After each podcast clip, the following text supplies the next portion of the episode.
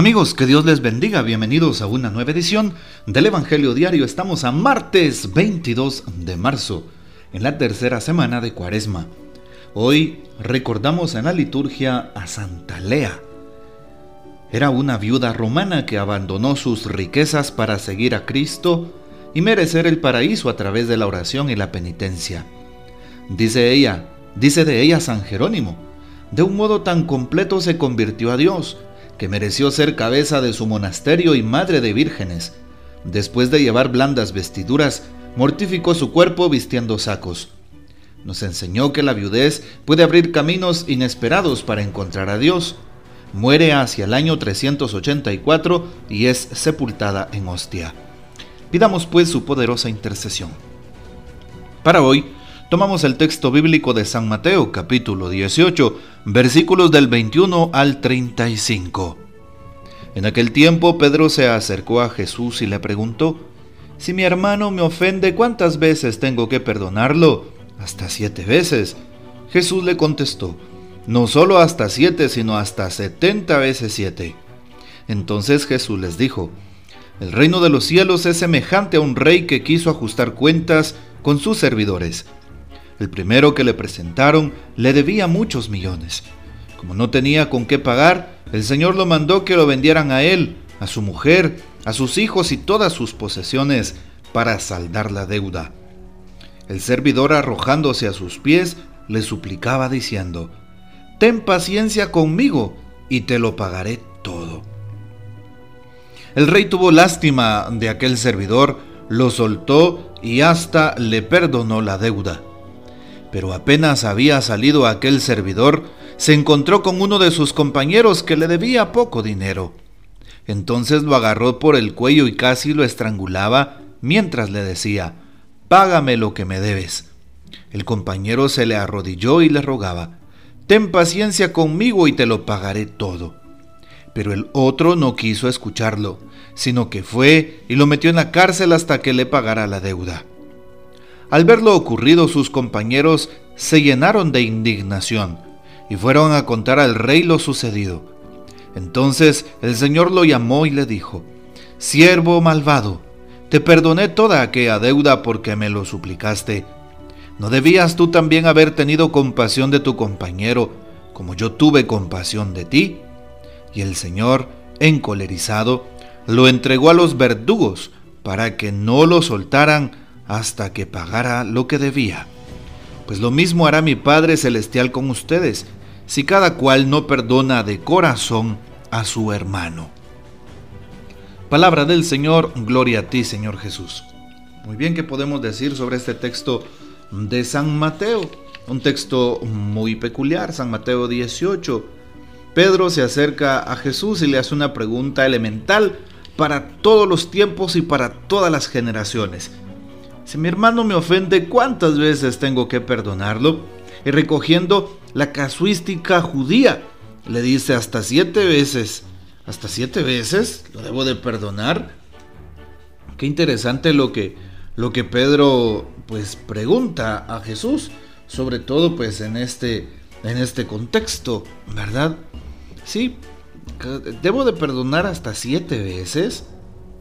Y recordamos en Génesis 4.24, precisamente esta, esta medida de, la venganza salvaje, de, en este caso de Lamec, que dice 70, 77 veces, una referencia a eso, ¿verdad?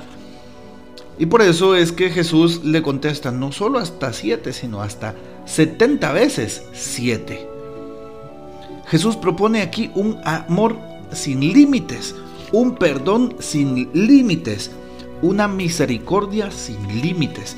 Eso es la palabra misericordia. Misericordia es amar de corazón, es perdonar de corazón, es dar de corazón. Por eso Jesús propone precisamente esta parábola. Y dice el Señor, el reino de los cielos es semejante a un rey que quiso ajustar cuentas y empieza a contar la historia. Un hombre le debía muchos millones, escuchemos, millones así como se oye. Por eso deletreo la palabra en sílabas, la separo en sílabas. Millones. ¿Por qué le debía millones? Pues bueno, él tenía una deuda como tal.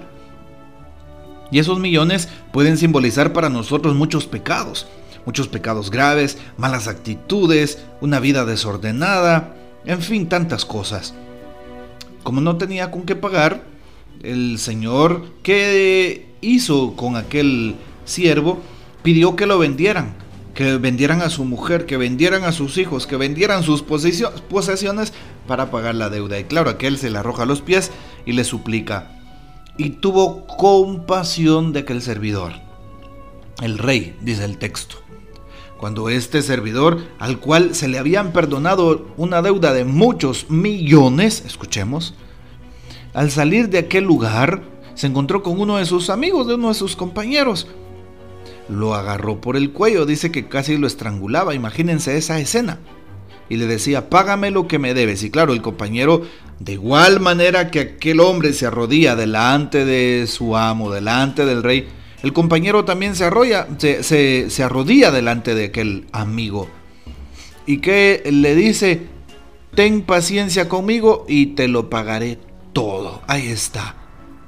Pero aquel hombre no escuchó, lo agarró y pues le dijo precisamente esa frase. Tienes que pagarme lo que me debes. Y pues lo fue a meter a la cárcel porque no quiso perdonarle la deuda a su amigo y compañero. Vean ustedes qué interesante, nuestras propias palabras nos pueden condenar, nuestras propias actitudes nos pueden condenar. Hemos recibido misericordia de Dios y no queremos dar misericordia. Vamos a la confesión en donde recibimos el perdón de nuestros pecados y no queremos perdonar al prójimo. No tiene, no tiene, no tiene sentido. Vas a pedir el perdón a la confesión y luego regresas para maltratar, para odiar, para seguir con malos sentimientos hacia el prójimo. No podríamos vivir así. Y es la invitación que se nos hace a la luz del texto bíblico. Y al final, pues los compañeros se llenaron de indignación, dice el texto, y le contaron todo al rey. Y claro, aquel se molestó y mandó llamar encolerizado a su siervo para que le pagara todo lo que debía desde la cárcel. Hoy la palabra también es una enseñanza para nosotros el que podamos ser misericordiosos, perdonar en todo momento. No importa la falta, no importa, no importa el tamaño del pecado, como Dios tiene esa actitud, sino más bien aprender a perdonar. El perdón nos da salud física y espiritual. El perdón nos da estabilidad también emocional. El perdón nos permite gozar de la gracia divina. Y por eso no, podemos juzgar. Una persona que juzga, que critica, que señala, es porque jamás ha vivido en su vida la misericordia de Dios. Jamás ha sentido que Dios le perdona, porque sabe que es una persona que se equivoca. No debemos de avergonzarnos por equivocarnos, sino hay que avergonzarse del pecado, pero también levantarnos y seguir adelante buscando a Dios nuestro Señor el Papa Francisco nos hace una propuesta para este día y una muy breve reflexión. ¿Qué dice el Papa sobre este mm, día? Jesús responde a Pedro con un juego de palabras. Debemos perdonar siempre. No podemos seguir a Jesús si no nos queremos, comprendemos y perdonamos entre nosotros. Creo que esto lo debemos de tomar muy bien en cuenta. Bueno, ojalá que vivamos con gozo este tiempo de preparación hacia la Pascua. Que el Señor nos bendiga, nuestra Madre Santísima nos guarde y gocemos de la fiel custodia de San José. Hasta mañana.